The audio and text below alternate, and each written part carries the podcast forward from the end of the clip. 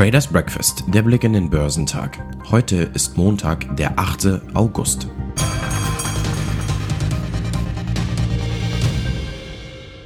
Der stark ausgefallene Arbeitsmarktbericht hat an der Wall Street Zinsängste geschürt. Die Märkte rechnen nun mit deutlichen Zinsschritten der Notenbank Federal Reserve. Auch der DAX gab nach. Der Brennölpreis liegt bei 95 Dollar und 3 Cent. Die Märkte zeigen sich unbeeindruckt von Chinas Übungen um Taiwan obwohl Japans Verteidigungsminister Nobukishi sagte, dass chinesische Raketen in Japans ausschließlicher Wirtschaftszone gelandet seien und die militärischen Übungen ein ernstes Problem darstellen. Der japanische Nikkei stieg um 0,87% auf 28.175. Der australische S&P ASX 200 stieg um 0,58% auf 7.015. Die Reserve Bank of Australia revidierte ihre Inflationsprognosen und warnte vor einer Abschwächung der Wirtschaft. In Südkorea stieg der Kospi um 0,72% auf 2490. Der Hang Seng Index in Hongkong notierte in den letzten Handelsstunden 0,15% höher. Die Aktien von Alibaba in Hongkong fielen um 2,42%, nachdem das Unternehmen ein flaches Umsatzwachstum meldete, obwohl der Gewinn im ersten Quartal die Erwartungen übertraf. Die Märkte auf dem chinesischen Festland legten zu, angeführt von Technologiewerten. Der Shanghai Composite stieg um 1,19% auf 3227 und der Shenzhen Component gewann 1,69% auf 12.269 Punkte. Die Aktien in den USA schwankten am Freitag in einer volatilen Handelssitzung, nachdem der Arbeitsmarktbericht für Juli viel besser als erwartet ausgefallen war, da die Anleger abschätzten, was ein starker Arbeitsmarkt für die Zinserhöhungskampagne der Federal Reserve bedeuten würde der Dow Jones gewann 76 Punkte oder 0,23% und schloss bei 32.803 Punkten.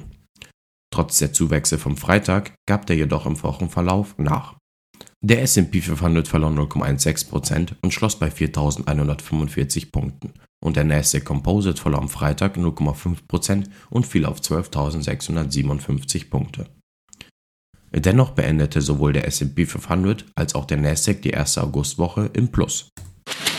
Amazon hofft, seine Rolle im vernetzten Zuhause durch die Übernahme von iRobot, dem Unternehmen, das vor allem für seine Roboter-Staubsauger bekannt ist, auszubauen. Bei einem Kaufpreis von 61 US-Dollar pro Aktie ist iRobot einschließlich ausstehender Schulden etwa 1,7 Milliarden US-Dollar wert. Die Aktien von iRobot stiegen an der Nasdaq um 19 Prozent. Wie das Unternehmen am Freitag mitteilte, hofft Amazon, die Zahlung in bar leisten zu können. Mitbegründer und ehemaliger iRobot-Chef Colin Engel bleibt dabei. Aktionäre und Aufsichtsbehörden müssen dem Deal noch zustimmen. Tesla, der weltgrößte Elektroautohersteller, plant den Bau weiterer Fabriken. CEO Elon Musk sagt auf der Aktionärsversammlung des US-Unternehmens, dass er noch in diesem Jahr einen neuen Standort bekannt geben könnte. Er geht davon aus, dass es in Zukunft weltweit 10 bis 12 sogenannte Gigafactories geben wird. Bis Ende 2022 will der Autohersteller 2 Millionen Autos pro Jahr produzieren. Damit liegt Tesla beim Absatz auf Augenhöhe mit High-End-Herstellern wie BMW und Mercedes-Benz. Unterdessen genehmigte die Hauptversammlung einen Aktiensplit im Verhältnis 3 zu 1. Es gibt jedoch kein genaues Umstellungsdatum. Top-Performer Dow Jones waren JP Morgan Chase, Chevron und Verizon. Im S&P 500 überzeugten EOG Resources, Iron Mountain und Freeport McMoran am meisten. Im technologielastigen NASDAQ 100 legten Atlassian, Vertex Pharmaceuticals und Match Group die beste Performance hin. Mit nachgebenden Kursen hat der deutsche Aktienmarkt am Freitag auf den konjunkturellen Höhepunkt der Woche reagiert. Der Bericht zur Lage am US-Arbeitsmarkt im Juli war auch hierzulande das große Thema des Tages und drückte am Freitag auf die Stimmung. Denn die Furcht von drastischen Zinserhöhungen der US-Notenbank und deren wirtschaftlichen Folgen stieg mit den neuen Zahlen. Der DAX schloss am Ende bei 13.573 Punkte, ein Tagesverlust von 0,65% Zudem nahe am Tagestief bei 13.562 Punkten. Das Tageshoch lag bei 13.693 Zählern. Im Wochenvergleich stieg der Index damit leicht um 0,6 der Rüstungskonzern und Autozulieferer Rheinmetall hat im ersten Halbjahr Rekordergebnisse erzielt. Der Umsatz stieg um 3,5% auf 2,7 Milliarden Euro und das operative Ergebnis um 8% auf 206 Millionen Euro. Der Nettogewinn stieg von 31 Millionen Euro im Vorjahr auf 134 Millionen Euro. Das Geschäft mit der Autoindustrie lief zuletzt gut, aber hier sind die Anzeichen der Zeit trübe. Aus diesem Grund senkt auch Firmenchef Armin Papager Ende Juli seine Umsatzprognose.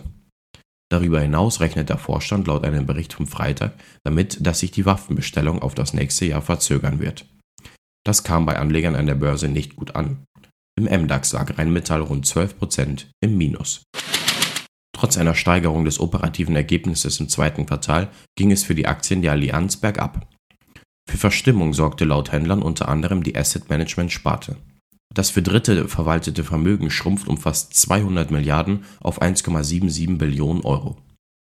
Im Verlauf erholte sich die Aktie aber wieder etwas, denn auf den zweiten Blick zeigte sich, dass insbesondere die Sachversicherung im Quartal sehr gut abgeschnitten hat.